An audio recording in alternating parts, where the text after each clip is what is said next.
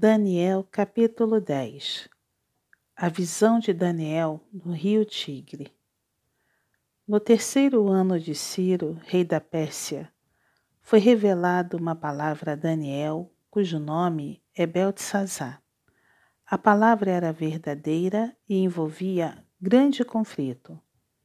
Ele entendeu a palavra e teve a inteligência da visão. Naqueles dias, eu, Daniel, pranteei durante três semanas. Manjar desejável não comi, nem carne, nem vinho entraram na minha boca. Nem me ungi com óleo algum, até que passaram as três semanas inteiras. No dia vinte e quatro do primeiro mês, estando eu à borda do grande rio Tigre, levantei os olhos e olhei e eis um homem vestido de linho, cujos ombros estavam cingidos de ouro puro de ufaz.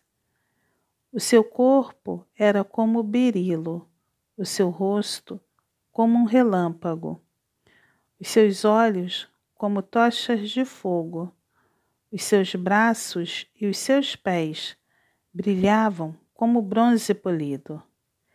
E a voz das suas palavras era como o estrondo de muita gente.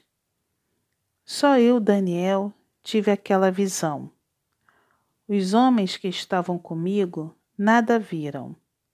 Não obstante, caiu sobre eles grande temor, e fugiram e se esconderam. Fiquei, pois, eu só e contemplei esta grande visão, e não restou força em mim. O meu rosto mudou de cor e se desfigurou, e não retive força alguma. Contudo, ouvi a voz das suas palavras, e ouvindo-a, caí sem sentidos, rosto em terra. Daniel é consolado. Eis que certa mão me tocou, sacudiu-me e me pôs sobre os meus joelhos e as palmas das minhas mãos. Ele me disse: Daniel, homem muito amado, está atento às palavras que vou te dizer. Levanta-te sobre os pés, porque eis que te sou enviado. Ao falar ele comigo esta palavra, eu me pus em pé, tremendo.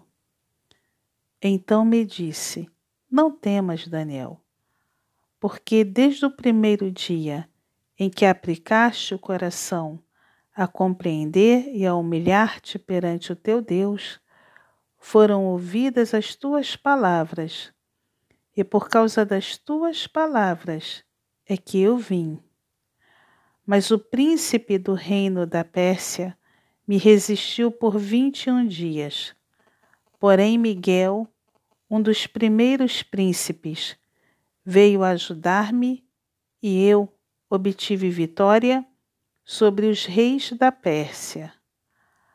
Agora vim para fazer-te entender o que há de suceder ao teu povo nos últimos dias. Porque a visão se refere a dias ainda distantes. Ao falar ele comigo estas palavras, dirigi o olhar para a terra e calhei. E eis que uma, como semelhança dos filhos dos homens, me tocou os lábios. Então passei a falar e disse àquele que estava diante de mim: Meu Senhor, por causa da visão me sobrevieram dores, e não me ficou força alguma. Como, pois, pode o servo do meu senhor falar com o meu senhor? Porque quanto a mim, não me resta já força alguma, nem fôlego ficou em mim.